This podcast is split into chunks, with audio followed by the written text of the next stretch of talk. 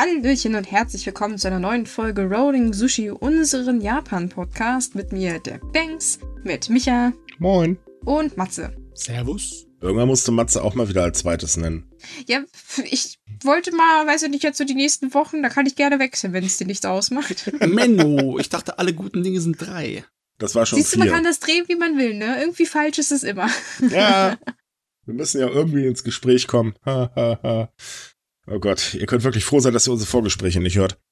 Auch die fand ich heute tatsächlich nicht so schlimm. Das war zwar wieder viel Jammer, aber Oder Hm. die Outtakes, ne? die Outtakes sind schlimmer, das stimmt. Das, Ja. das ist immer, vor allem wenn man dann versucht, zum dritten Mal das gleiche Wort zu sagen und einfach nur aufgibt und stattdessen was ganz anderes dann sagt.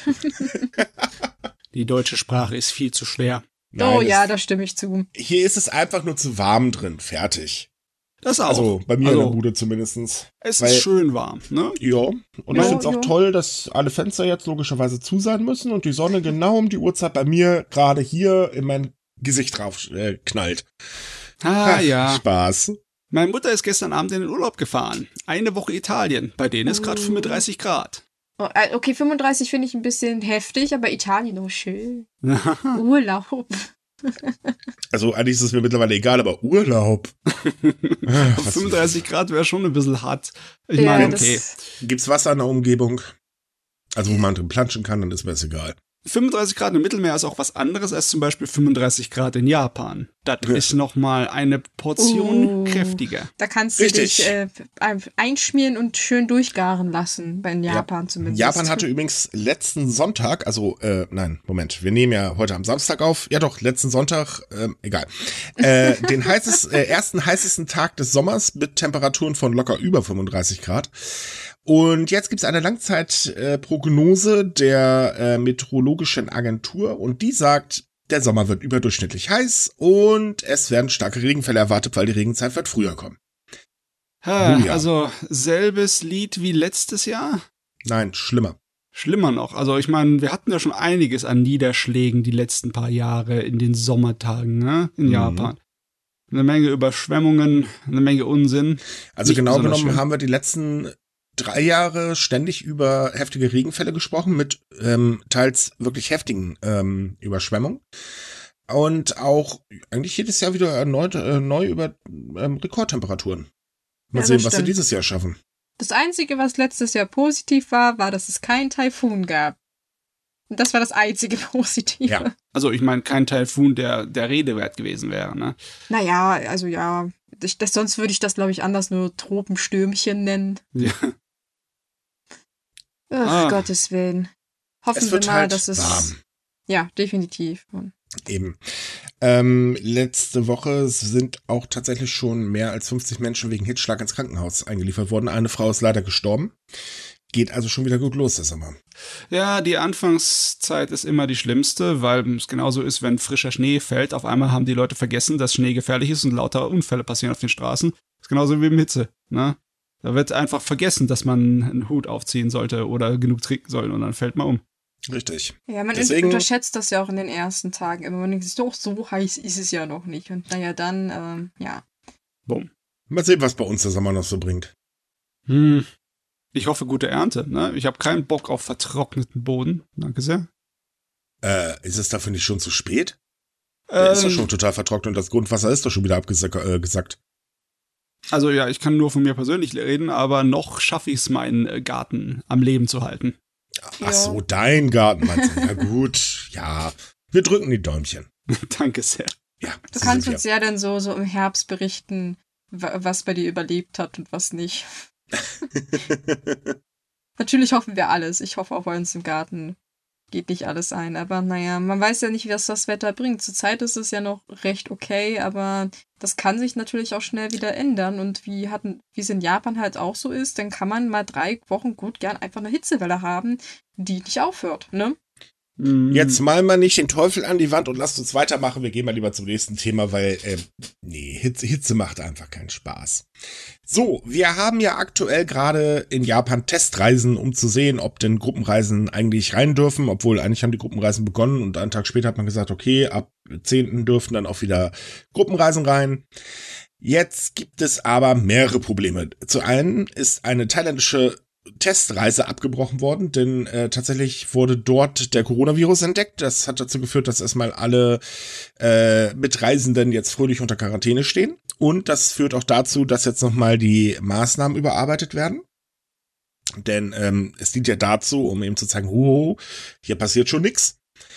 Ähm, äh, dann ist halt aber auch noch gleichzeitig der Punkt, dass Japan die Obergrenze im Juli nochmal anheben möchte. Äh, also die Obergrenze für die Menge der Leute, die täglich einreisen darf. Aktuell dürfen 20.000 Menschen einreisen pro Tag. Wohlgemerkt zurückkehrende Staatsbürger, Geschäftsreisende, ähm, Studenten und eben auch Touristen dann ab, ab den 10. Aber das ist halt ein bisschen wenig, weil man geht halt davon aus, okay, es werden sehr viele Touristen kommen und das wird diese Obergrenze ganz schnell ja, im Prinzip wird diese Obergrenze zu einer Bremse werden. Und äh, deswegen soll das Ganze auf 30.000 pro Tag angehoben werden. Hm, hm, ja.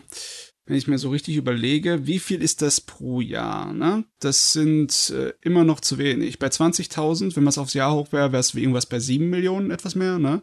Mhm. Und bei 30 Personen bist du, du warst bei 10. Es ja, waren gut, 2019 30 Millionen. Also wenn es wirklich genauso weitergehen sollte, was ich nicht glaube, aber äh, trotzdem, falls nur die Hälfte der Leute reinkommt, die 2019 kommen, 15 Millionen im Jahr durchschnittlich, wird es trotzdem eine Bremse werden. Ne? Für die Wirtschaft ist es so oder so eine Bremse, da braucht man nicht drüber reden. Aber gut, Individualtourismus steht halt eben noch nicht auf dem Programm.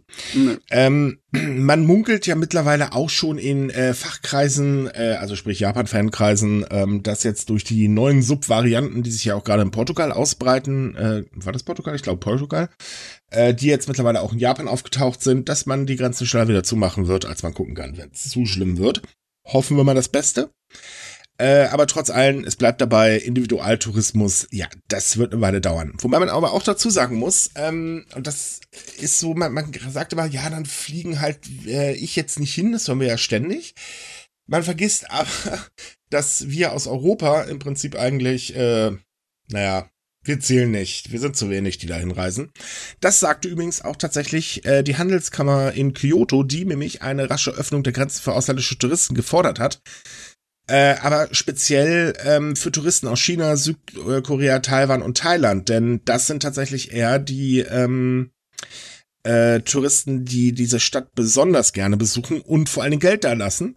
Auf der anderen Seite sagte der Präsident der Handelskammer aber, dass gerade junge Menschen, die jetzt aktuell hinreisen und Menschen aus den USA und Europa im Prinzip fast gar kein Geld da lassen. Also sprich, die sind unwichtig. Die brauchen wir nicht. Wir sind zu geizig, ihr habt's gehört, lasst mir Geld da. naja, Tourismus ist halt eben eine Industrie und gerade Kyoto braucht Touristen. Äh, das hat man ja jetzt während der Pandemie gemerkt. Da ist die Stadt ja mal eben kurz bankrott gegangen, weil eben keine Touristen mehr da waren. Wer bedenkt, dass 2019 noch von Overtourism gesprochen wurde. Ähm, ist jetzt nicht so ungewöhnlich, dass natürlich sagen, okay, wir nehmen erstmal die Leute rein, die halt wirklich Geld dalassen. Das wundert mich halt nicht. Und aus Europa sind es halt tatsächlich wirklich ganz, ganz wenige. Hm.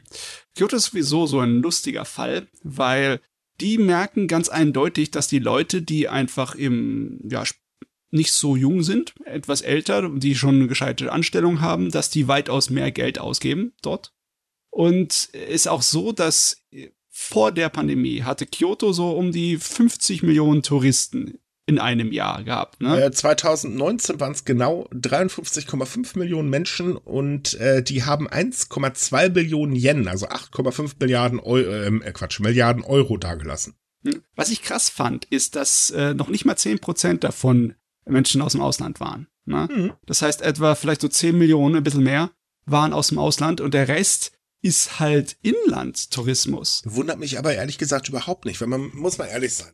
Kyoto ist mehr so, ja, ich war mal kurz da, so einmal durchgefahren, hab gewunken, hab mir kurz was angeguckt und bin wieder abgezischt. Äh, es sei denn, man ist jetzt jemand, der sich richtig für die japanische Kultur und so weiter interessiert. Da ist Kyoto natürlich mit unschlagbar, das muss man mal ganz ehrlich sagen. Aber man darf halt auch nicht vergessen, Kyoto ist mal komplett auf Touristen ausgelegt. Also yep. man weiß ja, wenn was auf Tourist, äh, für Touristen ausgelegt ist, dann verliert es auch sehr schnell ein bisschen Charme. Also ich persönlich zum Beispiel muss sagen, ich war oft genug in Kyoto. Als Reiseziel würde ich es nicht nehmen, weil ich mir halt sage, wenn ich Japan erleben will, dann suche ich mir irgendwo ein lauschiges Plätzchen, wo ich halt weiß, okay, da ist es nicht so touristentechnisch. Ähm, denn da erlebe ich dann halt Japan richtig. Denn überall, wie gesagt, wo Tourismus ist, erlebt man ein Land nicht richtig in meinen Augen. Ähm, Und äh, es ist halt so, naja, die Groß, anderen Großstädte, also vor allen Dingen natürlich Tokio. Nach Tokio reist ja nun wirklich jeder. Ich meine, wenn man da meistens sogar ankommt, äh, ist ja meistens so. Äh, aber Tokio ist halt so der Inbegriff. Und dann hat man noch Osaka, okay, oder eben Hokkaido, ist auch unglaublich beliebt, ist ja auch kein Wunder. Ähm, aber ja, Kyoto ist halt okay, ist ein bisschen Kultur, das ist eher so, also für Leute aus dem Ausland, wo gemerkt, eher so, pff, muss er mal gesehen haben, aber danach auch nicht mehr. Hm. Hm. Ja, es gibt ja aber auch Leute, die sagen, die mögen so ein Touristenzeug. Also ich meine, manche mögen es kuschelig. Ja, wie, wie gesagt, ich kann es nachvollziehen. Das ist ja auch okay. Ich will jetzt Kyoto natürlich nicht total schlecht machen. Die Stadt hat wunderbar schöne Ecken. Ähm, aber das sind halt eben wenig Leute. Ich frage mich auch, ob jetzt im Moment gerade in Japan das Reisen so ein bisschen ein Stigma hat. Wegen, Nö, gar nicht. Ich weiß halt nicht, weil Kyoto verlangt halt, die Handelskammer verlangt halt nach rascher Öffnung, nicht nur, weil eben die ausländischen Touristen wegbleiben, sondern auch, weil der Inlandstourismus noch wirklich so in Gang gekommen ist, wie sie gern hätten, ne? Ja, gut, aber das hat andere Gründe. Man darf nicht vergessen, dass Japan gerade eine gewaltige Preissteigerung erlebt. Die ist zwar ja. noch nicht ganz so schlimm wie bei uns, aber es sind mittlerweile über 10.000 Produkte teurer geworden seit Januar. Ähm, und man darf einfach nicht vergessen, Preissteigerungen sind in ja äh, Japan gerade für Lebensmittel verflucht ungewöhnlich. Ähm, viele Firmen zögern auch tatsächlich noch, äh, gemerkt noch, aber das wird nicht mehr allzu lange dauern. Ähm, und das ist natürlich dann so, okay, wir haben die Schwierigkeiten durch die Pandemie gehabt. Man muss ja bedenken, Japan ist immer noch ein Land, wo sehr, sehr viele Teilzeit beschäftigt äh, äh, sind. Aber nochmal sei Dank, aber dazu kommen wir mal nachher. Ähm, und das Problem ist halt, wenn kein Geld da ist, kann man es nicht ausgeben. Und natürlich ist halt auch die wirtschaftliche Angst allgemein da, so dass es jetzt noch mal so schlimm wird. Also ne, sparen wir lieber mehr den Ausgaben und das Reisen. Ne, ja. Und das darf man auch nicht vergessen: Der Inlandstourismus kann den Auslandstourismus nicht ersetzen. Nein. Man wird es nicht schaffen, dass einmal pro Jahr äh, so ganz Japan oder, naja, sagen wir mal, die Hälfte der japanischen Einwohner mal eben kurz nach Kyoto tuckert für ein paar Tage und da ordentlich Geld lässt. Nee, obwohl ich es schon krass finde, dass es pro Jahr ein Viertel äh, so ungefähr sind von, Tok von ganz Japan, die durch Kyoto donnert. Nee, ist einfach zu erklären. Klassenreisen. Ja, klar. Kyoto ist immer ein Ziel auch für Klassenreisen. Also im Moment liegt es wirklich am Geld. Man braucht wirklich wieder so eine Kampagne zur Förderung vom Tourismus. Und die soll im nächsten Monat starten, jedenfalls für den Inlandstourismus. Und Tokio startet sie jetzt demnächst. Ach so, okay, das wird also auch national gemacht, weil von, von ja. der aus Tokio habe ich gehört, aber ich dachte, das macht halt die Präfektur für sich. Genau, das macht die Präfektur tatsächlich für sich. Also es geht darum, dass äh, wer innerhalb in der Präfektur Tokio reist, äh, kriegt halt ab ein, äh, unter bestimmten Voraussetzungen eben ein bisschen Geld in die Hand gedrückt, um eben Übernachtungen zum Beispiel zu vergünstigen und so weiter und so fort. Damit soll das halt das, das Reisen wieder ein bisschen angekurbelt werden. Es gab ja schon die Go-to-Travel-Kampagne, die war halt landesweit ähm, wurde halt ausgesetzt. Äh, klar, weil, ups, da ist ein Coronavirus, ist vielleicht nicht so toll, weil GoToTravel war gleichzusetzen mit äh, wir führen mal kurz das Virus Gassi. Hat wunderbar funktioniert übrigens. Ähm, und die soll jetzt halt auch wieder starten und dann wird halt eben ähm, das Reisen landesweit subventioniert. Aber das Problem ist, es ist halt nur ein Tropfen auf dem heißen Stein, wenn man das eben ähm, gegenüber den Auslandstourismus und den Zahlen von 2019 stellt. Das ja. ist halt immer noch wenig. Hinzu kommt, man muss sich das halt auch leisten können. Und das ist eben das nächste Problem. Und wenn die Preise weiter so nach oben kacheln, es sind ja nicht nur Lebensmittelpreise, die steigen, es sind ja auch Mieten, die steigen. Tokio jetzt wieder prischt natürlich vor. Energiekosten steigen äh, und, und, und, und, und. Ähm, naja, ich sag mal so, wenn man kaum was in der Tasche hat, ja, dann äh, geht's halt auch nicht weiter. Da kann man nicht viel reisen, wenn man kein Geld dafür hat. Das ist ein richtiges blödes Wettrennen, was ja. zuerst hier zusammenfällt. Entweder werde die ganze Reiseindustrie bankrott oder Japan schafft es, sich rechtzeitig zu öffnen und anzukurbeln. Ja, ich glaube, die ganze... Ja, ich wollte gerade sagen, glaubst du, dass wir das so schnell, also ich meine, das, das dauert bestimmt eine Weile, bis man vom Bankrott reden kann und bis dahin. Ja, okay, vielleicht ist es ein bisschen übertrieben, aber ich, ähm, Zusammenbruch könnte man schon von reden, wenn man sich überlegt, wie schnell die japanische Tourismusindustrie sich erweitert hat, ne, in das den 2010ern, ja. ne? Da ist wahrscheinlich nicht so viel Stütze da, um das lang auszuhalten. Und jetzt ist es schon zwei Jahre, die die das aushalten mussten. Ne? Das ist eben der Punkt. Also es würde mich nicht wundern, wenn eine, es bald zu deutlich mehr Insolvenzen äh, kommen wird. Aber zuerst einmal macht man sich natürlich schlank und das bedeutet, man schmeißt Arbeitnehmer aus. Das stimmt, ja. Und das wiederum Leider. merkt man dann halt eben, oder merkt die Wirtschaft auf der anderen Seite. Ist jetzt auch nicht unbedingt gerade der beste Weg, aber wir kennen das ja, ne? Wenn irgendwas nicht funktioniert, dann äh, schmeißen wir ähm, Leute raus. Und wenn es trotzdem funktioniert und ordentlich Gewinne da sind, dann spielen wir das, was hier äh, äh, der ganz große deutsche Vermieter macht, der erhöht dann mal eben die Miete. Hm. So. Ja, leider. Richtig. Okay, kommen wir mal zu was anderem, was das ganze Thema ein bisschen umfasst, und zwar der sogenannte neue Kapitalismus, um mal eben das ganz kurz zu erklären. Als Fumio Kishida antrat, Premierminister zu werden, hat er hoch und heilig äh, versprochen, er wird Japan in einen neuen Kapitalismus führen. Das bedeutet, die Arm- und Reichsschere, die wir hier haben, oder die Schere zwischen Arm und Reich, ist in Japan extrem hoch dank der Abenomics. Ähm, die Abenomics wurden damals von Shinzo Abe auferlegt. Das ist ein Konjunkturpaket zur Ankurbelung der Wirtschaft. Das hat auch wunderbar funktioniert. Hat aber blöderweise bloß, naja, denen geholfen, die halt eben schon Geld haben. Wer kein Geld hat, tja, der hat halt Pech gehabt. Und ähm, dadurch ist das Land auch tatsächlich, auch anhand der Zahlen kann man das erkennen, zu einem Land der Zeitarbeiter geworden. Und zu einem Land, wo man mehr als äh, zwei Jobs teilweise haben muss, äh, um irgendwie über die Runden zu kommen. äh, wenn man eben, wie gesagt, nicht zu den Vermögenden gehört. So, das Problem ist, die Abenomics sind, also ja, sie haben halt für einen Ausschwung äh, gesorgt, aber irgendwann war es einfach zu viel, weil das, das konnte nicht mehr so weitergehen. Und ähm, Kishida hat es eigentlich richtig erkannt und gesagt, okay, komm, wir müssen was machen. Wir machen jetzt halt eben einen neuen Kapitalismus und sorgen dafür, dass der Reichtum auch da ankommt, wo er eigentlich hingehört, und zwar in der Mitte der Gesellschaft. So. Das Problem ist jetzt aber, dass, naja, äh, jetzt der erste Regierungsentwurf, ähm, oder sagen wir mal Aktionsplan vorgelegt wurde zum Thema neuer Kapitalismus. Und da entpuppt sich dieser neue Kapitalismus als Abenomics nur in einer anderen Farbe. Na, das Oh war ja eigentlich zu erwarten. Ich meine, es gab ja schon von Anfang an immer wieder diese Gespräche, dass das eigentlich nur so ein Hintertürchen ist. Und ja, da haben wir es jetzt. Tada! Es zeigt aber auch, und auch dazu haben wir gleich nochmal ein separates Thema, dass Kishida zu wenig Macht hat und Abe noch zu viel Einfluss. Denn es ist so, ähm, der Plan jetzt konzentriert sich natürlich auf das Wirtschaftswachstum und das halt äh, durch Investitionen in vier Bereichen. Und zwar durch Einzelpersonen, für Technologie und Innovation in Sta äh, Startup-Unternehmen und in grüne digitale Transformation. Ja, das ist alles wahnsinnig toll, aber das bei den Einzelpersonen, ab da wird's ein bisschen kurios. Denn ähm, was man erreichen will, ist, dass eben Leute mit ihrem Privatvermögen, also sprich Autonomalverbraucher mit ihrem Privatvermögen investieren. Dafür will er äh, sich halt einsetzen. Ist eine tolle Idee. Problem ist halt, was machen denn dann wieder die Leute, die kein Geld haben, um es irgendwie einsetzen zu können? Und das sind ja nicht gerade wenig. Die haben davon im Prinzip gar nichts. Es gibt keine Reden darüber, dass irgendwelche Löhne erhöht werden sollen. Äh, Ah. Weder die versprochene Lohnerhöhung für das Gesundheitspersonal noch äh, andere Löhne etc. und so weiter. Es ist im Prinzip komplett genau derselbe, Entschuldigung, wenn ich das so sage, Scheiß in Grün. Ja, Es das, ist das wieder stimmt mal- schon, ja. Die Saison der gesprochenen Wahlversprechen. Ne? Mhm. Aber Und das, wirklich, obwohl eigentlich nächsten Monat Wahlen in Japan sind. Das ist der Hammer.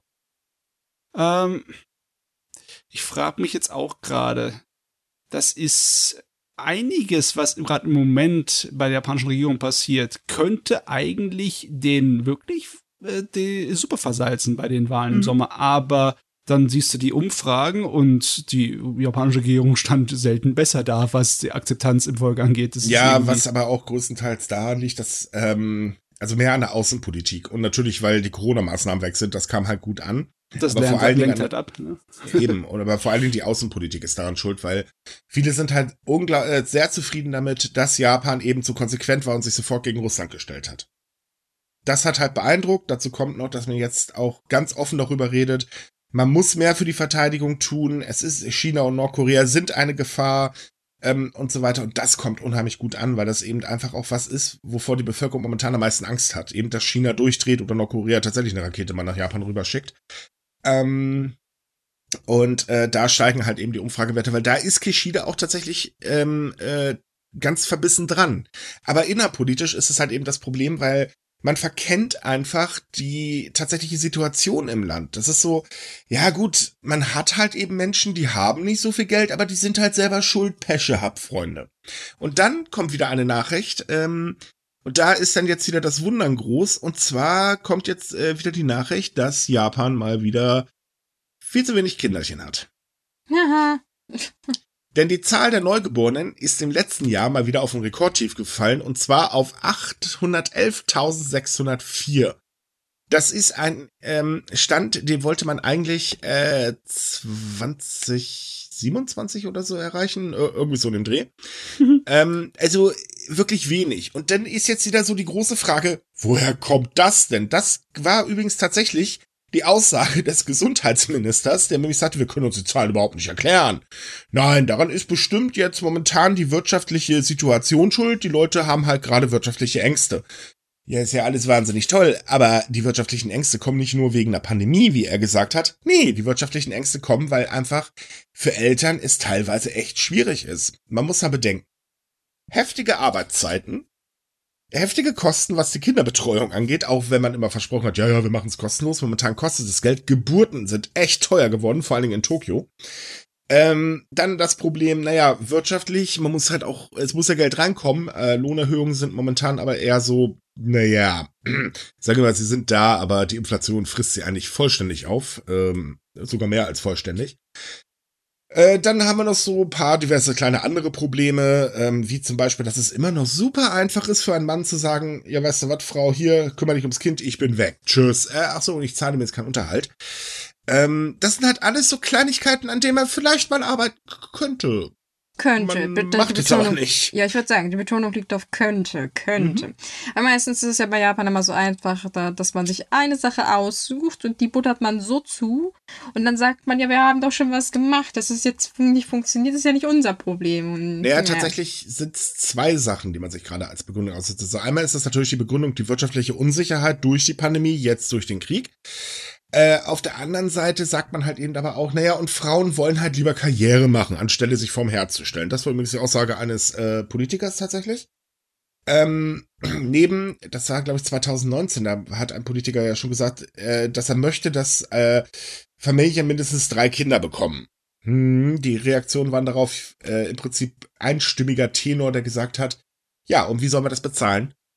Ja, also ich würde da eine komische Wortwahl benutzen, aber ich würde der japanischen Regierung fehlender Geschäftssinn vorwerfen. Ja. Weil wenn sie das Produkt von Neugeborenen haben möchten, ne, dann sollten sie verstehen, dass junge Menschen Kinder bekommen, nicht alte Reiche. Die alten Reichen brauchen nicht die Steuererleichterung, die jungen Menschen, die Kinder bekommen, brauchen die Steuererleichterung, wenn ihr Kinder haben wollt. Mhm. Ne? Das ist logisch. Ne? Ihr tut das falsche Feld be beackern. Ah, Richtig, genau das tun sie. Und ähm, äh, die Maßnahmen, die ja bisher ergriffen worden sind, man sieht ja, der Effekt ist ja im Prinzip verpufft. Äh, und auf der anderen Seite ist es halt auch so, ähm, dass auch eine Agentur, äh, die sich um Kinder und Familien kümmern sollen, äh, da fragen sich Leute halt auch, was soll denn das bringen? Gut, die Sache mit mehr Geld für die Betreuung von Kindern ist ja auch schön und gut, aber wenn man trotzdem so heftige Arbeitszeiten hat, dass man sich nicht wirklich um die Kinder kümmern kann und wenn man nach Hause kommt, äh, das Kind da fragt, wer bist denn du eigentlich? Ähm, ist es vielleicht auch nicht unbedingt gerade so das Beste. Und die Sache mit, äh, naja, ich sag mal, die, die Sache mit dem äh, Vaterschaftsurlaub und so, das ist auch alles schön und gut, funktioniert aber nicht so wirklich, weil viele sich einfach davor scheuen, weil sie Angst haben, dann ihren Job zu verlieren, weil in dem Bereich, oh, du hast den Vaterschaftsurlaub genommen, da bist du aber bei uns in der Firma jetzt vollkommen außen vor, trotz etwaigen Regelungen. Es funktioniert schlicht und ergreifend nicht. Einzig Gute ist, dass die Geburtsbeihilfe erhöht werden soll. Allerdings liegt die dann zum Beispiel in Tokio immer noch unter dem, was eine Geburt eigentlich kostet. Hm. ah, macht das alles natürlich furchtbar attraktiv, ne? Richtig. Hinzu kommt, man vergisst einfach auch, dass die Armut in Japan steigt. Altersarmut ist sowieso schon mal da. Das heißt, man muss sich also entscheiden, kriege ich jetzt ein Kind, also wenn man es sich entscheiden kann, sagen wir es mal so rum, äh, kriege ich jetzt ein Kind oder spare ich für mein Alter? Hm, die meisten entscheiden sich tatsächlich fürs Alter zu sparen. Das kann ich nachvollziehen. Ist ja, denke ich, auch hierzulande nicht anders. Also, ich meine, wir denken auch wahrscheinlich alle eher an unsere Altersvorsorge, weil die ist ja schon teuer genug. Also, wer will denn da noch ein Kind haben? Nachher muss man für das noch mitsparen. Ja, abgesehen davon, ich bin ganz ehrlich, äh, also wenn es jetzt nach mir geht, ähm, gut, ich meine, ich habe schon ein Kind, aber ich würde kein weiteres in die Welt setzen wollen. Nicht zu der aktuellen Zeit, weil äh, irgendwann haben wir hier eine Wüste, wenn das so weitergeht. Nee, lassen wir Ja. das mal lieber. Wir könnten Ähm, uns natürlich auch moralisch und ethisch zurückentwickeln und einfach ein Dutzend Kinder in die, äh, in die Welt setzen, damit die uns einfach im Alter tragen. Ja, Weil- das wäre das wär ne? natürlich moralisch zwar sehr verwerflich, könnte aber im Ja, Prinzip warum indirekt warum- das Problem lösen. Warum will denn eigentlich jeder Staat, dass mehr Kinder geboren werden? Naja, Es damit das nur darum- Sozialsystem besser funktioniert. Ganz genau, das ist nämlich der Punkt. Ähm, die Lasten, die durch die Lücke, die halt entsteht, und die entsteht ja nun mal gerade in Japan, also Japan ist ja wirklich das Paradebeispiel, was uns hier wahrscheinlich auch noch blühen wird, ähm, ist halt eben, dass äh, ja sie die Last komplett tragen müssen und das wird böse.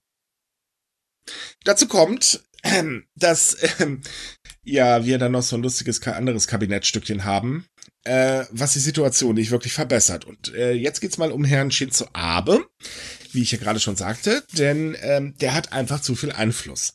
Es ist nämlich so, Japan ist extrem hoch verschuldet. Also mittlerweile haben die Schulden mal wieder einen lustigen Rekordwert geknackt. Ähm, man sollte vielleicht mal über einen Abbau nachdenken, weil wir wissen, wenn du jetzt Geld ausgibst, müssen das irgendwann die Kinderchen zurückbezahlen. Das ist halt einfach so. Sei es durch höhere Steuern oder wie auch immer, aber irgendwann muss es zurückgezahlt werden. So, nun ist es in Japan natürlich so mit der Schuldensituation. Japan schuldet mehr im Inland Geld als dem Ausland. Aber Japan schuldet. Und das ist viel. Jetzt wurde ein Entwurf letzte Woche vorgelegt, äh, der besagt hat, naja, wir müssen halt einfach mal was tun. Also sprich, wir müssen einen ausgeglichenen Haushalt bekommen. Und im Vorschlag gab es dann solche Worte wie, dass die Abenomics daran schuld sind, dass Japan viel zu billig geworden ist, mit Bezug dann auf die Arbeit, äh, Kosten für Arbeitnehmer. Das wiederum hat Abe überhaupt nicht gefallen und das führte auch dazu, dass der Gute fast, nein, die ist er ausgerastet. So nach dem Worten, wer hat sich denn diesen idiotischen Entwurf ausgedacht und wollen Sie hier meine Maßnahmen angreifen, Blasels blub. Und das Ergebnis des Ganzen war, es wurde über den Entwurf beratschlagt, man kam nicht zu einer Einigung, man hat ihn entschärft, man kam nicht zu einer Einigung und jetzt gibt's einen neuen Vorschlag und da ist vom Schuldenabbau gar nicht mehr die Rede. Wir tun einfach so, als wenn es nicht da wäre. Genau. Und machen weiter fröhlich um die Wette Schulden. Ich meine, das ist ja schon Macht der Gewohnheit, dass die japanische Regierung ihre Versprechen und Ziele einfach so bricht und zur Seite schmeißt, ne? Ja, Wie bis 2025 das Originalziel, das noch vor der Pandemie äh, existiert hat, dann äh, eine Null zu machen, ne? ja, und wie das funktionieren soll bei dem ein paar Mal. Ich meine, das ist jetzt eh, das ist jetzt offiziell gestrichen. Was heißt offiziell? Das ist jetzt so kurz, damit es keiner mitbekommt, gestrichen worden, ne? Nee, dieses Ziel ist tatsächlich immer noch äh, verfasst. Das Problem ist halt, in dem neuen Entwurf steht es halt einfach nicht mehr drin. Das heißt, es existiert noch irgendwo in irgendwelchen Unterlagen und in der hochoffiziellen Version, ah, okay. aber es ist eigentlich ansonsten völlig egal. Das wurde auch damals übrigens schon tatsächlich kurz vor der Wahl äh, mal angemerkt äh, vom Finanzministerium, die nämlich sagten, ja, Freunde, ihr versprecht hier immer Geld rauszufeuern um die Wette. Das ist ja wahnsinnig toll, aber woher soll das Geld eigentlich kommen? So, Hm. und jetzt ist die Situation so, man plant höhere Verteidigungsausgaben. Man, äh, naja, die Sozialkosten steigen halt äh, mittlerweile ins Unermessliche. Dann äh, will man äh, mit äh, etwaigen Subventionspaketen in Milliardenhöhe die Wirtschaft natürlich unterstützen. Übrigens, wenn die Wahlen äh, erledigt sind und die LGB gewinnt, hat man schon angekündigt, nächstes Paket ist on the way. Und, und, und, und, und. Das heißt also, im Prinzip, man schmeißt das Geld fröhlich zum Fenster raus. Natürlich Naja. sind manche Maßnahmen wichtig, das kann man jetzt nicht äh, abstreiten. Aber ich finde es irgendwie von der Regierung immer sehr auffällig kurz gedacht, dass man halt sagt, naja, erstmal pumpen wir Geld rein und dann sehen wir, was bei rauskommt. Man muss sich halt auch ähm, zu Gemüte führen, was das bedeutet, wenn Japan Schulden macht. Besonders wenn es Schulden macht bei sich selber, weil da sind die Hauptteil der Schulden. Das bedeutet halt, dass die Leute in Japan, die Geld haben, weil von jemand anders kannst du kein Geld borgen, dass die Zinsen bekommen und die Zinsen kommen logischerweise aus den Steuergeldern. Das heißt, die. Steuergeldern werden nicht für die Bürger benutzt, sondern für die Zinsen von den reichen Leuten, die Jo. Geldgebern der Firma. Also das, das sch- schaffelt einfach nur das Geld wieder in die Schere, ne, die immer größer wird zwischen Arm und Reich. Also Es ist umgerechnet schade. übrigens hat aktuell gerade jeder japanische Bürger 9,66 Millionen Yen, also ca. 70.382 Euro Schulden.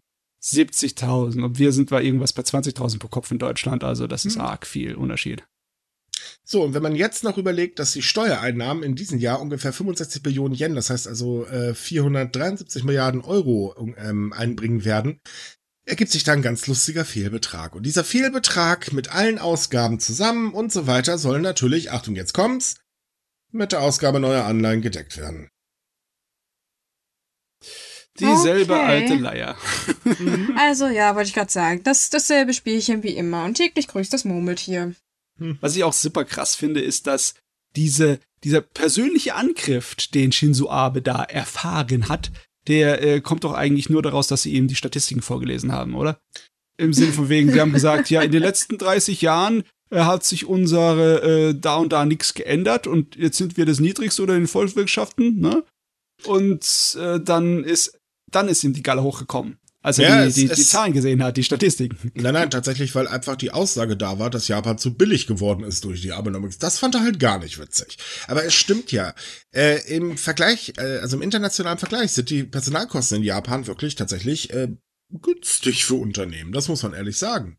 Mhm. Und äh, das fand er halt gar nicht so toll. So, das führte dazu, dass seine Fraktion das auch nicht so toll fand und Abe leitet halt die größte Fraktion innerhalb der LDP. Ergo, er hat die meiste Macht. Und da kann übrigens dann auch Kishida tatsächlich nichts dagegen tun.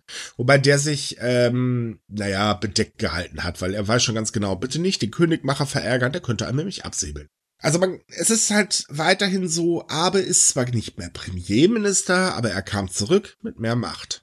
Ja, es, es ist halt eine schwierige Situation. Also im Prinzip kann sich die Politik, solange Abe da ist, nicht richtig bewegen. Abe ist halt ultrakonservativ, das wissen wir ja. Ähm, und er ist halt unglaublich wichtig, weil wenn er was sagt, dann ja, fragen die Leute eigentlich nur, wie hoch sollen wir springen. Ähm, und solange er wirklich die Zügel in der Hand hält, wird sich in der japanischen Politik nicht wirklich etwas ändern. Es gibt natürlich Eckpunkte, da mischt er sich nicht ein, aber beim Wesentlichen wird sich nie etwas ändern. Und das ist halt eben, wir pumpen Geld erstmal irgendwo rein. Das ist so das Credo.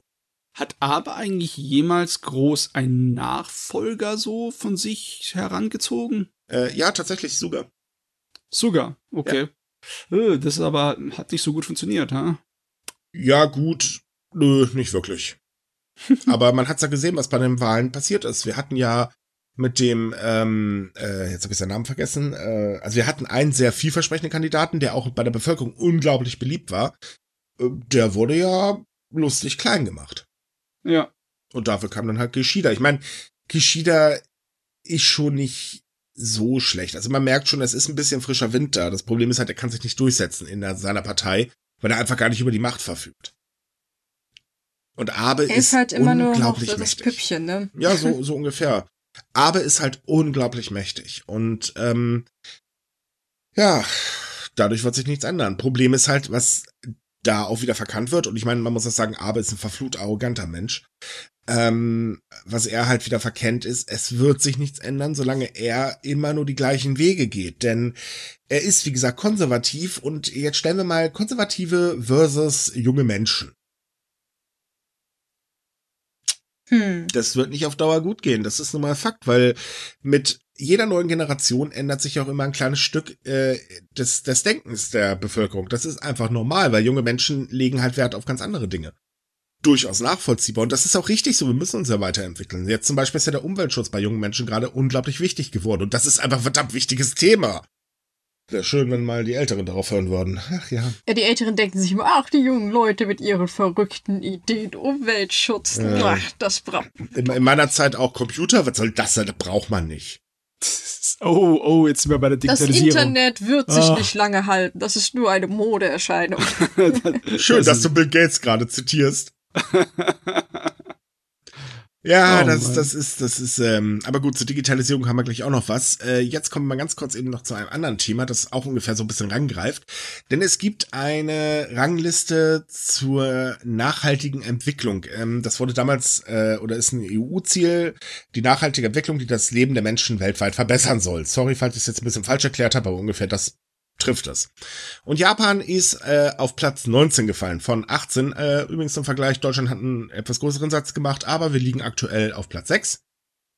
Ähm, insgesamt wird für diese Rangliste 17 Kategorien äh, bewertet in jeweils vier Stufen. Das ähm, Äh, die Noten lauten halt eben ähm, Ziel erreicht, Herausforderungen bleiben bestehen, erhebliche Heraus Herausforderungen bleiben bestehen und große Herausforderungen bleiben bestehen.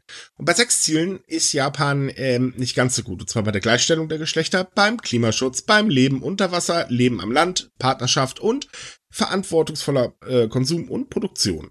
Da erhielt das Also Land, eigentlich fast alles. ja, so die Schlüsseldinger. Und da gab's jeweils die schlechteste Bewertung. Yay! Bei Gleichstellung der Geschlechter übrigens aus dem Grund, weil einfach zu wenig Frauen in wichtigen Positionen der Politik sitzen. Hm. Achso, und, Ja, das ja, große das und, und das große Lohngefälle, was übrigens auch noch da ist. Hm. Ah. Ja, wenn man sich überlegt, wie viele große Volkswirtschaften es auf der Welt gibt, dann ist Rang 19 eigentlich schon aus den Volkswirtschaften den großen herausgefallen, oder? Ja. Ja. Wie gesagt, Deutschland hat sich halt auch um zwei Plätze verschlechtert. Aber naja, gut. Japan ist halt, ähm, ja. Ich meine, man hält am fossilen Brennstoffen fest. Äh, ganz toll. Ähm, bei Leben unter Wasser bemängelt man äh, die ähm, gravierende Verschmutzung und Überfischung. Äh, bei der Kategorie äh, bei Leben an Land ist, sind es halt Maßnahmen zum Schutz gefährdeter Arten, die einfach schlicht und ergreifend nicht ausreichen. Bei den Partnerschaften wurde halt bemängelt, dass Japan sich nicht an ein äh, Versprechen enthält, äh, hält, ähm, 0,7 Prozent des Bruttoinlandseinkommens für die offizielle Entwicklungshilfe der Entwicklungsländer bereitzustellen. Naja, und dass man allgemein nicht so wirklich äh, nachhaltig ist. Ich meine, ähm, pro Kopf wird halt eine große Anzahl an elektronischer Geräte entsorgt und Plastikmüll noch und nöcher und äh, ja.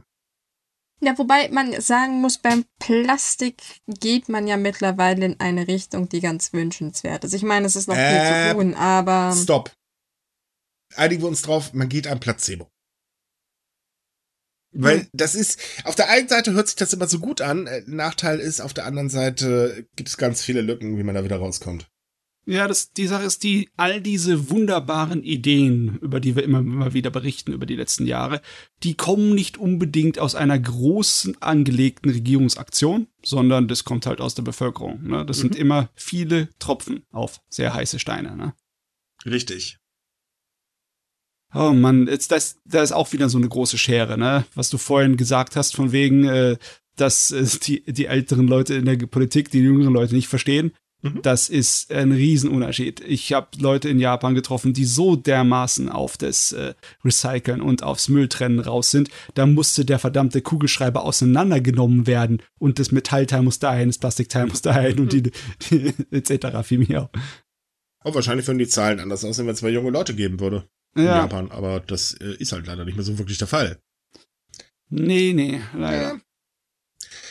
So, weiter geht's. Was man ebenfalls noch beschlossen hat diese Woche, ist, dass man die Digitalisierung des Landes vorantreiben will. Und dazu gehört zum Beispiel, dass 99,9 Prozent aller Haushalte bis äh, in das Jahr 2025 waren das oder so? Nee, Moment. Na, sogar später etwas, ne? Äh, 28. 28, genau. Bis 2028 alle dann fröhlich am Glasfaser dranhängen sollen. Äh, damit möchte man übrigens gleichzeitig die Entwicklung der ländlichen Gebiete fördern, die ja bekanntlich gerade fröhlich am Aussterben sind, weil, ach ja, alle ziehen in die großen Städte, vor allen Dingen Tokio. Yay! Denn da gibt's Jobs, äh, auf dem Land eher weniger, da hauen sie alle ab. Ähm, zeitgleich möchte man auch die Zahl der IT-Spezialisten äh, auf 3,3 Millionen bis Ende 2026 erhöhen. Und das G5-Netz soll bis Ende des Geschäftsjahres 2030 eine Abdeckung von 99 Prozent erreichen. Achso, und das Seekabel rund um Japan soll dann auch bis 2025 mal fertiggestellt. Okay. Also ich bin sehr, sehr versucht, das wieder unter die Kategorien schöne Versprechen zu setzen. Ne? Tatsächlich diesmal, ja, könnte man von ausgehen, aber ähm, Kishida macht schon mal mehr als seine beiden Vorgänger. Also ich weiß es ja nicht wirklich, weil rein theoretisch ist das schon möglich. Es ist nicht so, dass ähm, äh, es irgendwelche physische Barrieren gibt, die es unmöglich machen, das auszubauen im Land. Ne? Richtig. Das ist einfach nur, ob das System das irgendwie tragen kann, die Geschwindigkeit. Ne? Mhm. Da könnte ich dir echt nicht sagen, ob die da Chancen haben, ihr Ziel zu erreichen bis 2028. Ja, man muss dazu sagen, die Idee, die gerade die regionale Wirtschaft äh, mit Hilfe von Digitalisierung anzukurbeln, ist ja nun nicht neu. Ne? Ja. Aber hat das halt gesagt, Suga hat das gesagt und beide haben der Digitalisierung ähm, zwar große Bedeutung beigemessen, aber vorantreiben, nö.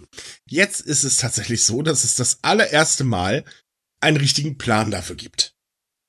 Hm. Mhm. Nee, das, das ist schon, das, das ist schon mal mehr als vorher. Ob es jetzt nur beim Plan bleibt, ist eine andere Geschichte, aber es ist schon mal mehr als vorher. Wobei man auch dazu sagen muss, äh, jetzt kommen wir dann wieder zum Geldtechnischen, dass ein Gremium der Regierung im November vorgeschlagen hat, dass die Internetversorgung in ländlichen Gebieten auf jeden Fall ausgebaut werden muss. Das Ganze aber nur mit Hilfe von, Achtung, jetzt kommt's, Subventionen gehen wird. Wer hätte das erwartet? Ja. Mehr Geld. Genau. Hm. Ich meine, ich weiß nicht. Dazu musst du halt die Rechnung aufgeben, ne? Die ländliche Entvölkerung muss davon auch wirklich gestoppt werden. Sonst hast du viel Geld in Glasfaser im Land reingesteckt und dann sitzt da keiner mehr, der es benutzt. Man ist ja dabei seit, ah, nur dazu mal. Äh, Funktioniert halt nicht wirklich, aber man versucht es ja zumindestens. Ich meine, gut, die Maßnahmen verpuffen, weil mittlerweile gelten die Hälften aller Gemeinden in Japan als entvölkert. Äh, was übrigens ordentlich ist, weil äh, das sind so ungefähr äh, 51,5 Prozent landesweit. ähm, und unterbevölkert sind dann auch nochmal ganz, ganz viele. Also das ist schon richtig heftig.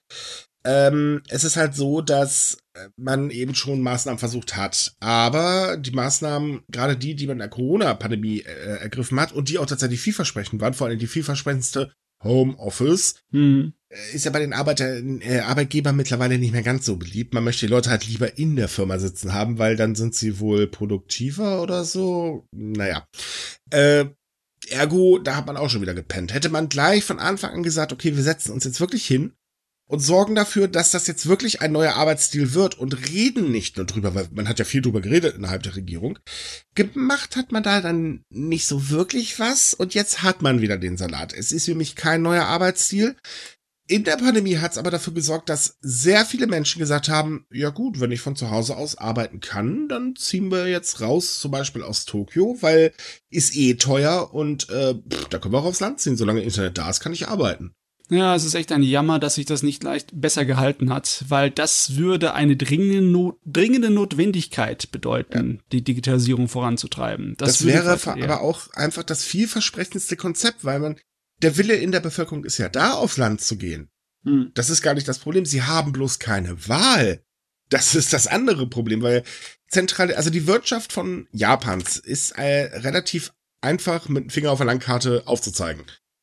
Äh, Metropole Tokio, beziehungsweise Metropolraum Tokio, plus die daneben liegenden Präfekturen. Dann haben wir noch Osaka, ähm, da ist auch ganz viel, weil da hat man ja eben, ne? Osaka und so weiter.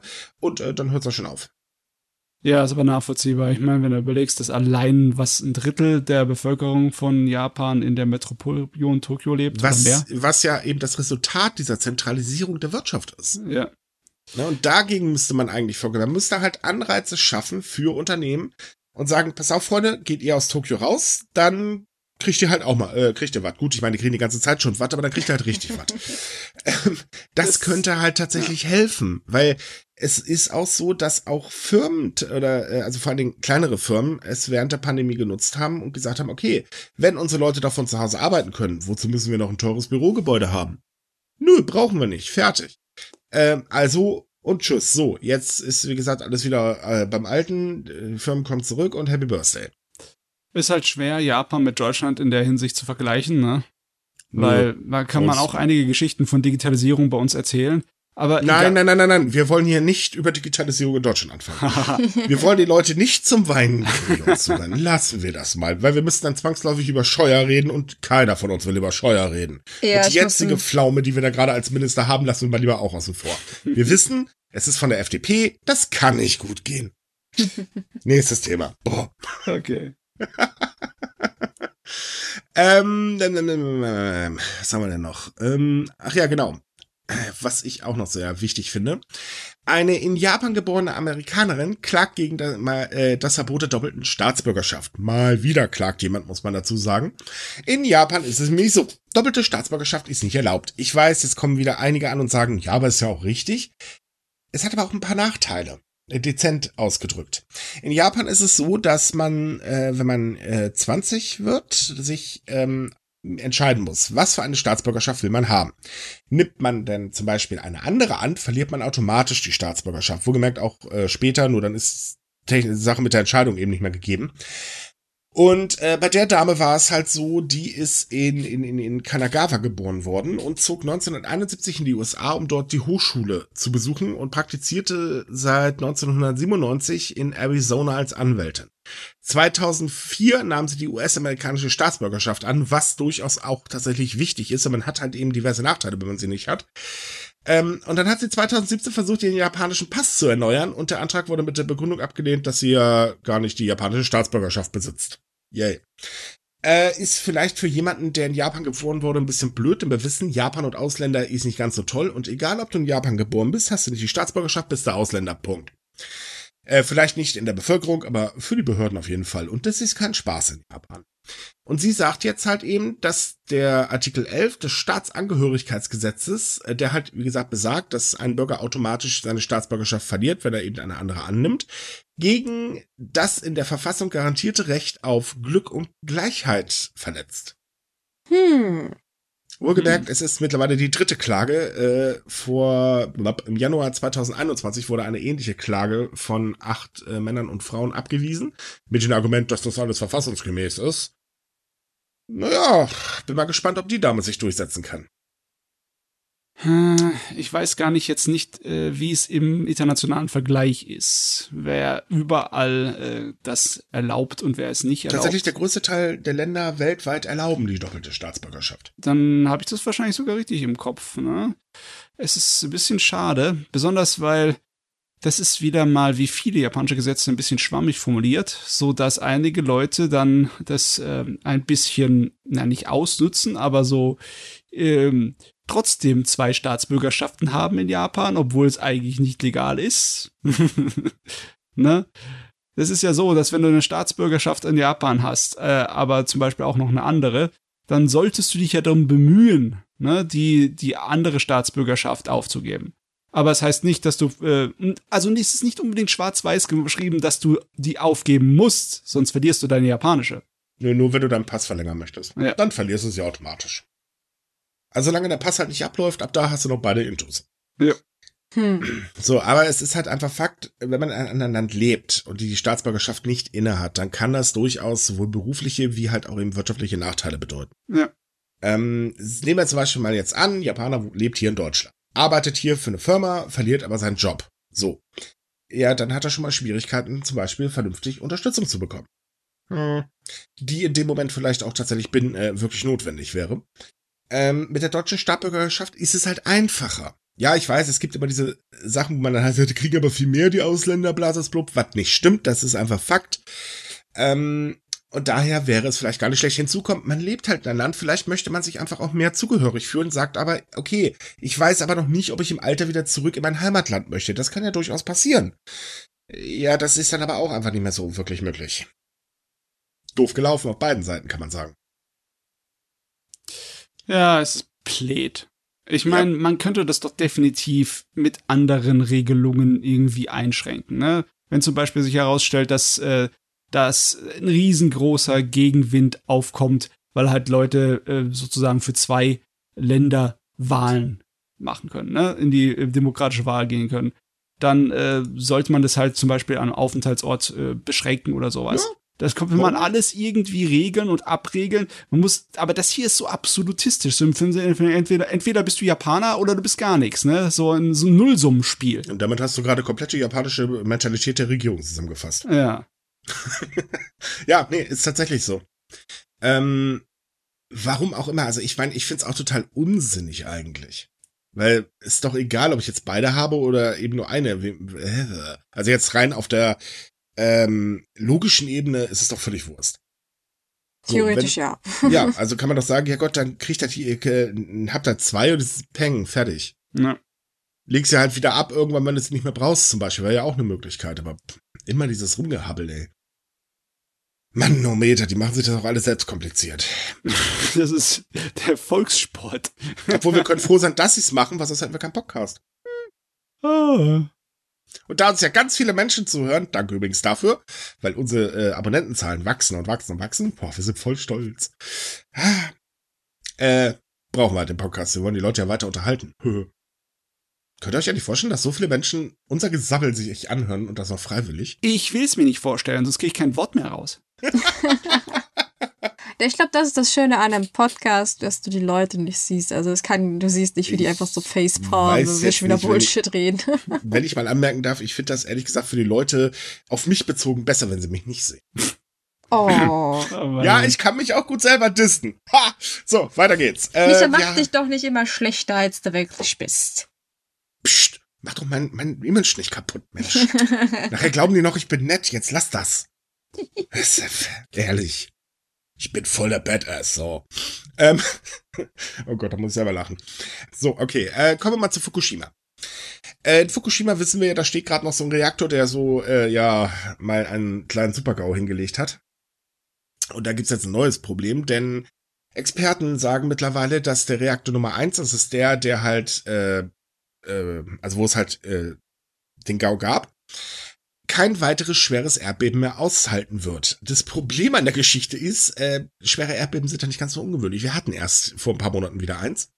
Denn das Ding ist, man hat halt jetzt einen Roboter in den Reaktor runtergeschickt und der zeigt, dass das Fundament, auf dem der Reaktor steht, nur noch Metallgerüst ist. Und auch das ist schon ziemlich angeschlagen und das hält äh, nicht mehr wirklich viel aus. Eieiei, das sind natürlich keine erfreulichen Nachrichten. Richtig, das könnte mich dazu führen, dass das gute Ding umkippt. Ja, wenn er umkippt, dann sind wir geliefert, weil du kannst nicht einfach so einen äh, Sarg drüber schieben, wie in äh, Tschernobyl, ne? Weil äh, das wird trotzdem halt in, in den Grund und Boden gehen, die radioaktives Zeugs, ne? Tut man das Ja. schon. Also die Suppe läuft definitiv aus, wenn man nichts macht. Ja. Und äh, ja. Gut, ich meine, man will ja jetzt sowieso erst ein bisschen Wasser äh, ableiten und so weiter, aber na, das Ganze könnte vor allen Dingen natürlich auch die Stilllegungsmaßnahmen ganz schön verzögern. Hm. Beziehungsweise sie müssten sich wahrscheinlich einen ganz anderen Plan einfallen lassen. Mhm.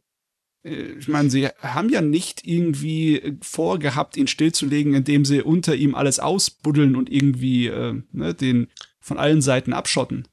Äh, nee, das wäre auch unmöglich. Ähm, es ist, ja, blöde Situation.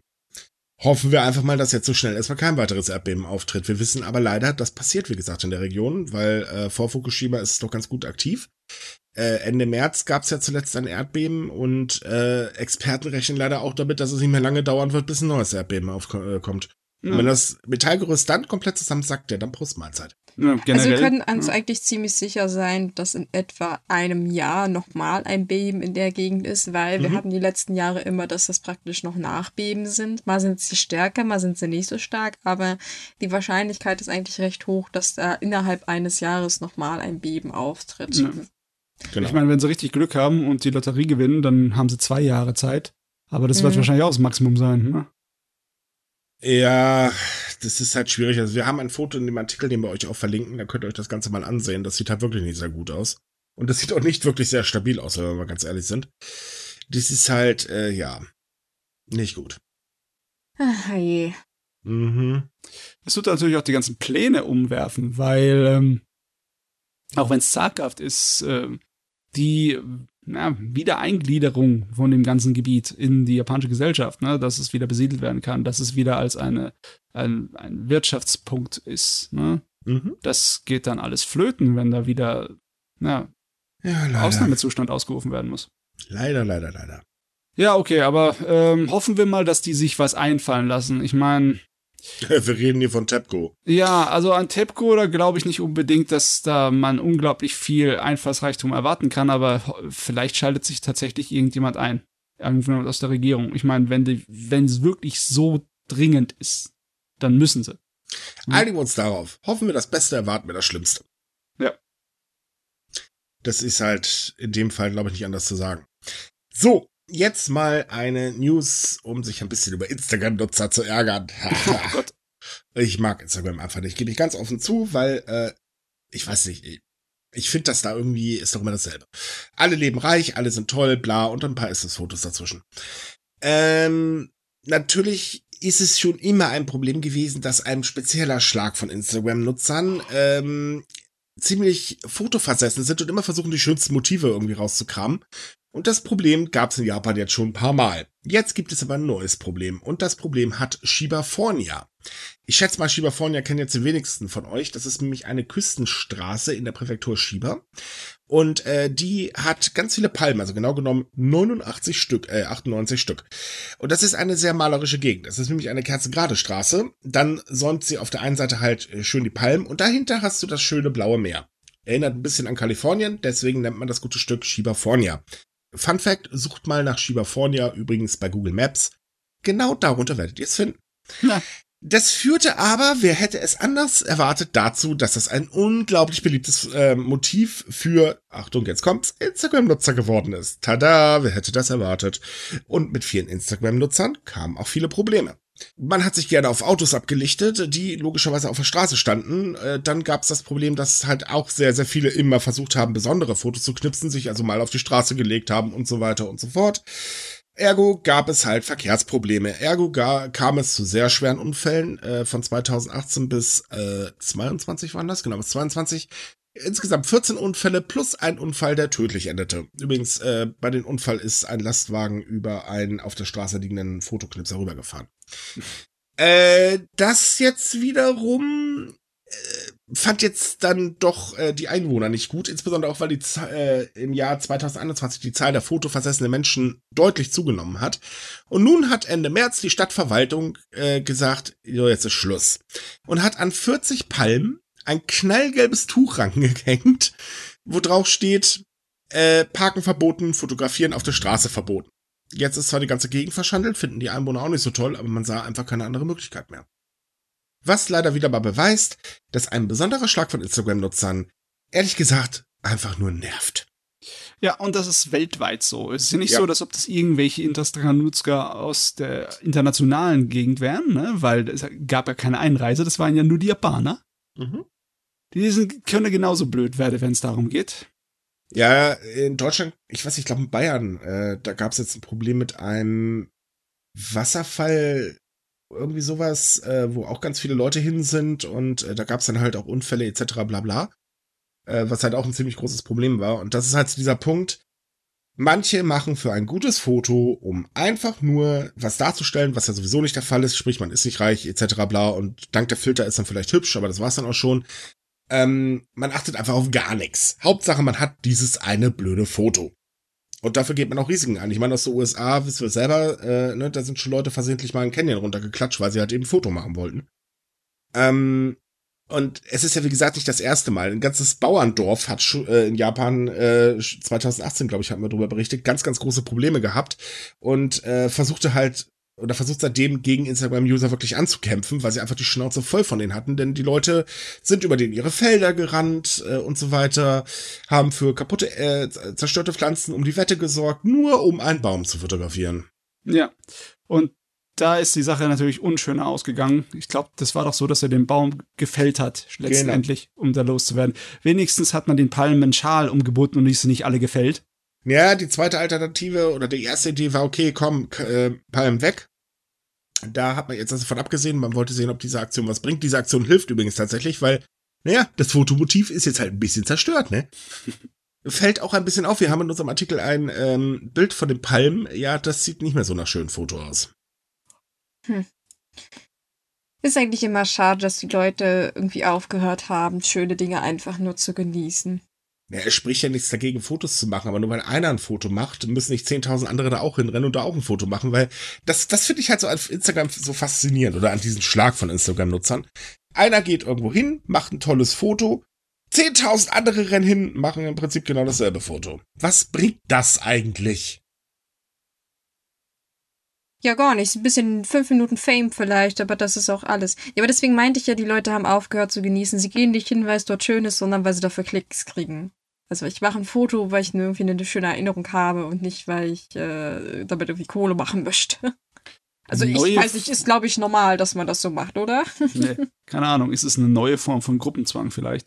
Ja, oder so wahrscheinlich. So alle, alle machen nach, ne? ja, wahrscheinlich. Super nervig. Ja, definitiv. Das ist halt, ich finde sowieso, Instagram ist eigentlich nur mit Vorsicht zu genießen, weil ähm, was sich da alles als angeblich schön und reich präsentiert, äh, ist teilweise schon super lächerlich. Ja, man nutzt den Algorithmus, ne? Ja, Sag mal, gut. wenn der Algorithmus es belohnen würde, dass man natürlich ist und einfach, dann würden die Leute das auch machen. Aber Ja, wenn der Algorithmus aber auch nicht immer die ganzen Trash- oder äh, bösen Nach- oder Scheißnachrichten bevorzugen würde, wäre Facebook auch viel angenehmer. ja, das auch natürlich. Also, also komm, Micha, Facebook. Facebook ist. äh, ja, ich weiß. Ich würde ja auch gerne weg, aber wir haben da halt noch ein paar Sachen. Deswegen muss man ja da bleiben. Wir haben da doch so ein paar Leser, ne? Ja, ach, und die ganze Facebook-Gruppe und so. Ich meine, wir sind ja auch bei Instagram vertreten, muss man ja dazu sagen. Aber es ist halt einfach so, ich weiß nicht, ich habe mir diese Plattform noch nie wirklich richtig angeguckt. Mir fallen halt immer so in meiner unserer Timeline, wenn ich ja mal kontrollieren gehe, äh, so drei, vier Fotos auf, wo ich mir so denke, ja, nee, ist klar, Leute. Ah, oh, und natürlich diese komische E-Mail, die ich ständig bekomme äh, von Instagram, die ist auch immer sehr lustig. Da siehst du dann so, so die ganz tollen Leute, die, ja, mein Lifestyle ist super und bla, Sülz. Ich stelle mir halt immer die Frage, Mädel, was interessiert mich dein Lifestyle? Ja. Das ist mir doch völlig egal. Leb dein Leben, viel Spaß bei, aber hä, warum Ich- muss ich dich jetzt anhimmeln? Das stimmt. Also ich finde ja, ich bin kein großer Instagram-Nutzer, ich benutze es gar nicht. Aber ich mag es, wenn man so sich gewisse Influencer angucken, die einfach so absurd dämliche Bilder machen. So Werbebilder, wo man sich denkt, Moment mal, das ergibt überhaupt keinen Sinn. Ich weiß nicht, wenn die sich im Auto fotografieren und dann irgendwie eine Tafel Milka-Schokolade beim Ähm. Autofahren in der Hand haben und so ein Schwachsinn. Ich finde sowas köstlich. Ich nutze abends an meinem Smart TV, wenn ich, äh, also kurz so runterkommen will, kurz bevor ich ins Bettchen hüpfe, da gucke ich mir immer ganz gerne Videos an, zum Beispiel aus Thailand, Südkorea oder halt auch aus Japan, ähm, wo dann halt, es wird nicht gesprochen, sondern sie zeigen halt einfach nur, wie zum Beispiel irgendwas hergestellt wird. Meistens Mhm. Essen, warum auch immer, aber naja gut. Und äh, da wird natürlich auch Werbung eingeblendet. Am Smart TV habe ich leider keinen App-Blogger. Und dann grinst mich da seit Tagen jedes Mal so eine blöde Werbung über, von Nutella an, wo mich eine nette Dame begrüßt mit einem fetten, breiten, gebleachten Grinsen, die dann halt sagt, willkommen, du Brothipster, wo ich mir so denke, ich will dich schlagen, ich weiß nicht warum, aber ich will dich jetzt einfach nur schlagen. Und ich meine, du kannst da in der App tausendmal sagen, diese Werbung ist irrelevant oder oder oder nö, sie muss ja immer wieder eingeblendet werden. Übrigens, ich kann Nutella nicht ausstehen. Ich finde das ekelig, das Zeug. Und dann noch so, Same. willkommen, ihr Brothipster. Sag, sag das bitte noch einmal, bitte. Nein, jetzt Doch, ist bitte. genug. Oh, Ich versuche dieses blöde Wort schon seit Tagen aus meinem Kopf zu kriegen. Boah, ich finde das so albern. Das, das ist oh, halt so. Weißt du was, damit begrüßen wir nächste Woche unsere Zuhörer. Mit Hallo, einem. Werbeurwurm. Nein, nein, nein, wir, sagen ihr Japan-Hipster, wenn ich bitten darf. Äh, nein, das machen wir nicht. Och, Mano. Mhm. Wer sagst du doch immer, ich soll ein bisschen kreativer werden bei der Einleitung? Aber nicht so kreativ. Ja, wie man sieht, ich gehöre halt zum alten Schlag. Ich kann mit sowas halt nichts anfangen. Wie gesagt, man soll es nutzen, wenn man will. Das soll mir egal sein. Ich verstehe einfach nur diesen, diesen Hype um manche Bilder einfach überhaupt nicht. Und ich finde es schade, ähm, dass man damit halt eben den Einwohnern solche Probleme bereitet. Immer und immer wieder. Warum? Das muss ja nun wirklich nicht sein. Man könnte ja vielleicht, warte mal, da, da gab's was. Ich komme gleich drauf. Das war, wie hieß es? Ähm, ähm, ah, Rücksichtnahme. Oh Mann. Solange die Rücksichtnahme vor wichtigen Kulturstätten noch besteht, ist, Äh. ist noch nicht aller Tage Abend. Aber wenn sie Abwarten. anfangen, bei den großen Tempeln so eine blöde Instagram-Crowd hinzuziehen, ich glaube, dann würden die Fetzen fliegen. Dann würden sich die Japaner auch irgendwie beschweren, groß. Bei Tempeln auf jeden Fall. Oh ja. Da gehe ich auch schwer von aus. So, kommen wir zum letzten Thema. Das ist jetzt eigentlich eine Ergänzung, weil wir hatten letzte Woche ja, dass Japan sein ähm, Zivilstrafrecht äh, komplett digitalisieren möchte. Das heißt also, man kann dann auch äh, ähm, Verfahren online verfolgen und, und, und, und, und, und. Äh, also eigentlich eine ganz interessante Sache, um eben das Ganze zu beschleunigen. Und jetzt geht man noch einen Schritt weiter. Jetzt sollen nämlich auch Haft- und Durchsuchungsbefehle digitalisiert werden, um das Ganze, haha, zu beschleunigen. Aktuell ist es nämlich so, dass man ganz schön Papierstapel ausfüllen muss. Und äh, das dauert halt vor allen Dingen auch. Das ist natürlich ein bisschen unpraktisch, so nach dem Motto, hey, wir wollen Verbrecher fangen. Wir bräuchten jetzt mal einen Durchsuchungsbefehl und zwar schnell, weil sonst ist er weg äh, und dann liegt er da erstmal zwei Wochen in der Bearbeitung und nach zwei Wochen, ja, dann ist halt eben äh, der Verdächtige weg. Das ist vielleicht ein bisschen, oder die Beweise sind weg, je nachdem. Äh, Das ist wirklich ein bisschen unpraktisch und äh, deswegen sagt man jetzt, naja gut, dann machen wir das jetzt halt auch einfach digital. Einfach mal so. Mhm. Ich meine, logischerweise ist das äh, mehr Aufwand, weil da müssen äh, Systeme entwickelt werden und Sicherheit muss beachtet werden und etc. Und wir wissen, dass Japan da immer noch äh, ja, in den Kinderschuhen steht bei einigen Sachen, was Digitalisierung und digitale Sicherheit von Daten angeht. Ja, Das heißt, das hat aber auch noch einen Ja. Vorteil. Ja. Und zwar jetzt mal von der ganzen Sicherheits-, äh, also IT-Sicherheit ab, ist vor allen Dingen der Vorteil für die Verteidiger auch da. Denn Verteidiger müssen nicht mehr persönlich bei der Staatsanwaltschaft vorstellig werden, um Beweismittel einzusehen und Kopien von Daten zu erhalten. Das ist teilweise übrigens auch ein ziemlicher Akt. Nee, tatsächlich sollen die Beweismittel und äh, alles auch digital verfügbar gemacht werden, so dass die Verteidigung es unheimlich einfach hat, da überhaupt ranzukommen. Hm. Das wiederum ist gut. Ja, Definitiv. ich meine, wer Ahnung hat davon, wie Gerichtsverfahren in Japan laufen, der fragt sich auch manchmal, warum Verteidiger noch einen Job haben. mhm. Das ist alles, was man für die macht, was ihnen helfen kann, ist gut. Irgendwann, ich warte eigentlich noch auf die Nachricht, äh, wo dann darüber berichtet wird, dass sich ein Angeklagter hingesetzt hat und gesagt hat, so, äh, das Urteil können wir gleich fällen, der Rest kommt und sparen steht eh schon fest. Meine Güte. Ja, hört sich hart an, aber das ist tatsächlich so. In vielen Fällen. Also das Rechtssystem in Japan ist ein bisschen seltsam. Dezent Aber es ist halt Japan. Yep. Ja, dezent. Man kommt auch sehr schnell ins Fadenkreuz der Polizei und egal, ob du dann schuldig oder unschuldig bist, du bist im Fadenkreuz und da bleibst du auch erstmal. Ähm, ja. es ist, es ist, sage, die Polizei ist sowieso nicht die effektivste in Japan. Kommt drauf an, in welchen Bereichen. In gewissen Bereichen können, Bereichen können sie effektiv sein, aber das ist dann auch alles. Na, das stimmt. Zum Beispiel Drogenbekämpfung. Da sind sie hinterher wie sonst was. Auch das stimmt. Aber beim Rest, naja. naja, sagen wir mal so, Verbrechen beim kleinen Mann aufzugreifen, da sind sie recht schnell. Ja, Knöllchen. Zum Beispiel, Recipe Profiling ist momentan auch ein ziemlicher Vollsport in Japan. Oh mein Gott, da, ah, das, ist, ja. das ist ein ganz großes Thema hier. Das mhm, haben wir übrigens, glaube vor drei Podcasts drüber gesprochen. Ja, ja wenn ich mich nicht irre. Ähm, es war eigentlich auch sehr interessant. Eigentlich erbärmlich, aber naja, gut. Ich meine, wir sollten hier in Deutschland mal lieber ganz ruhig sein. Unsere Polizei ist, ähm, wie sagte doch, äh, oder wie bewies doch Herr Böhmermann, digital extrem inkompetent. Und wenn wir und dann das noch. Das ist noch nett ausgedrückt. Ja, und dann haben wir ja noch die Polizei in Sachsen und über die reden wir lieber gar nicht erst. Ja, das kann man eigentlich nicht mehr Polizei nennen, aber naja. ja, aber Spaßtruppe möchte ich sie auch nicht nennen. Das wäre eine Beleidigung, weil es gibt bestimmt auch in Sachsen ein paar Polizisten, die es zumindest versuchen. Und erfolgreich scheitern, weil sie gar keine Möglichkeiten haben. Ah, Mann. Auf jeden Fall, ich wünsche Japan, dass das funktioniert mit dem Digitalisieren vom Rechtssystem, dass ihnen da keinerlei Katastrophen passiert und dass die Leute, die das bearbeiten, da gute Arbeit leisten weil das ist also alles, was den Bürokratieaufwand verringert, ist für eine große Volkswirtschaft wunderbar. Absolut. Ja, ich meine, das ist eine der, großen, eine der großen Drachen, die es immer zu, äh, zu erschlagen gilt, ne? Mhm. Die Bürokratieaufwand. Richtig. Ja. So, und damit sind wir durch für heute. Reicht oh, auch, ich bin, ja, ich, ich bin durchgebraten. Jetzt ist es genug. Hm, okay. ja, das ist so. Und ey, ich bin Vegetar, äh, äh, naja, ich bin eigentlich fast Veganer. Ich meine, äh, ganz ehrlich, verbranntes Fleisch riecht nicht so toll. Nee, nee, nee, das stimme ich dir zu. eben, eben. So, liebe Leute, wir wünschen euch eine super duper tolle Woche.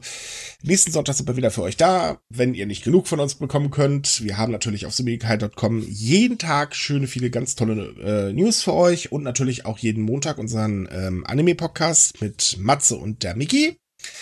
Ansonsten wollt ihr mit anderen Japan-Fans quatschen, kommt in unsere Japan-Gruppe. Wir freuen uns immer über neue Mitglieder. Wenn es euch gefallen hat, äh, empfehlt uns weiter und liked uns, wo immer ihr uns liken könnt. Darüber würden wir uns auch sehr freuen. Ansonsten habt ihr Feedback gerne an podcast.sumika.com. Und damit sagen wir Tschüss, bis zum nächsten Mal. Tschüss. Ciao. Ciao.